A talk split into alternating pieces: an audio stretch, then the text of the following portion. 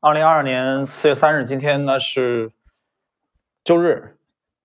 呃，中国农历的三月初三。我们今天继续《八芒演义》的第三十二集。上一集我们讲到了这个以戴维森的爆仓的案例啊，来说明了这个不要去碰杠杆啊，和不要轻易去做空。这一集呢，主要来介绍一下盖可保险啊，它的起源啊和它的成功。我们知道，在巴菲特的一生的投资。经历当中啊啊，盖可保险是也是一家啊让巴菲特长期重仓的公司。销售债券的工作需要经常去拜访各类不认识的金主，戴维森就在这个过程中认识了盖可保险的两位创始人，并给两位创始人留下了良好的印象。盖可保险由利奥·古德温夫妇于1936年创立，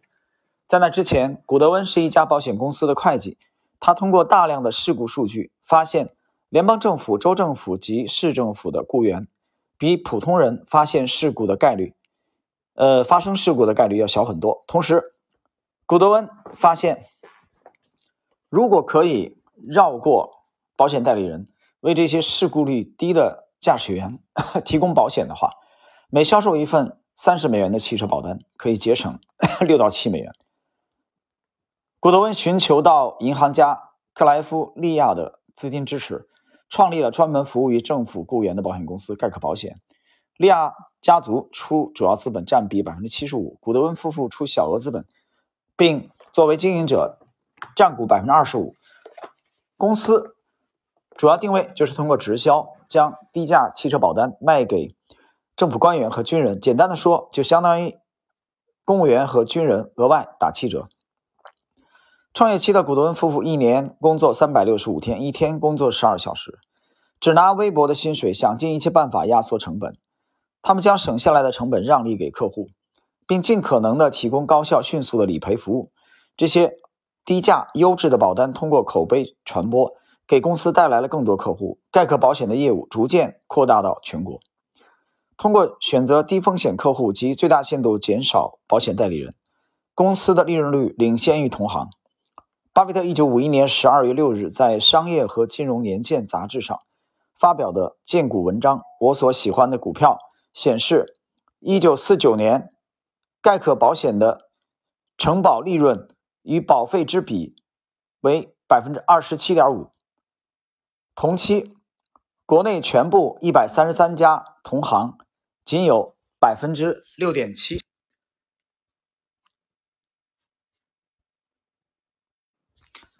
那么，一九五零年，整个行业恶化，行业承保利润率下降到百分之三。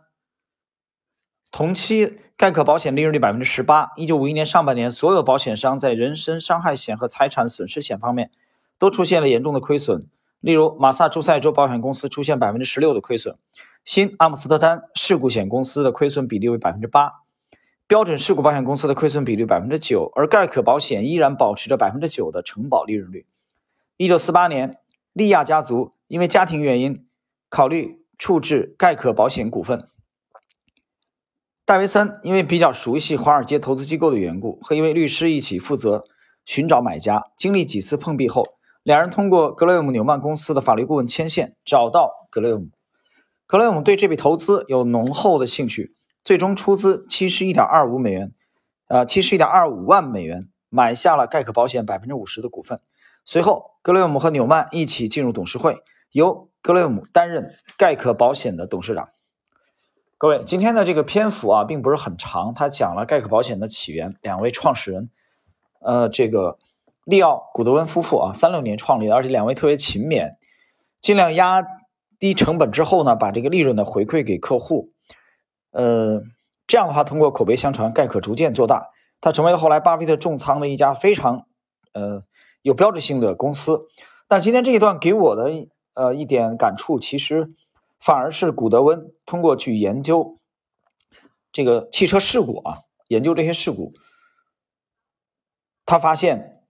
一个现象，就是联邦政府、州政府和市政府的雇员，他们比普通人发生事故的概率要小很多。这个让我想起来了，其实这盖可保险啊，就是政府雇员保险公司的创立。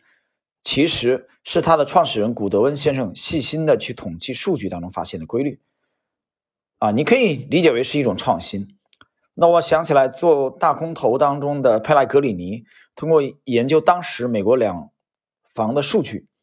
啊，得出一个结论：美国楼市过热了。啊，后来这个发现引起了这个约翰·鲍尔森的注意，所以你发现很多有成就的人，他都是有创举、有创新。这种创举和创新，其实很多的时候是靠独立思维能力，啊，是靠庞大的数据的。这个搜集、检索，包括推理来完成的，啊，是自发的，而其实也就是这种创举，其实改变了人们的生活啊，给人们提供了更大的便利。包括爱迪生啊，包括这个爱因斯坦这样的伟大的科学家，同样如此啊。所以有时候你想想，我觉得可以理解这个埃隆·马斯克讲的啊，说他看不上那些赚差价的人。其实我们都算赚差价的人啊，我们的贡献跟这些科学家不能比的。啊，SpaceX 也好，这个 Starlink 也好，呃，这个大家去去去看啊，零零九啊，他们带来的这个包括特斯拉啊这种科科技啊引领生活，所以他看不上巴菲特和芒格这样的人，他认为他们纯粹就是啊就赚差价了嘛，对吧？所以埃隆·马斯克狂妄，自然有他狂妄的理由啊，这是一个改变人类生活的非常伟大的科学家。好了，各位，我们今天的这一集内容就到这里。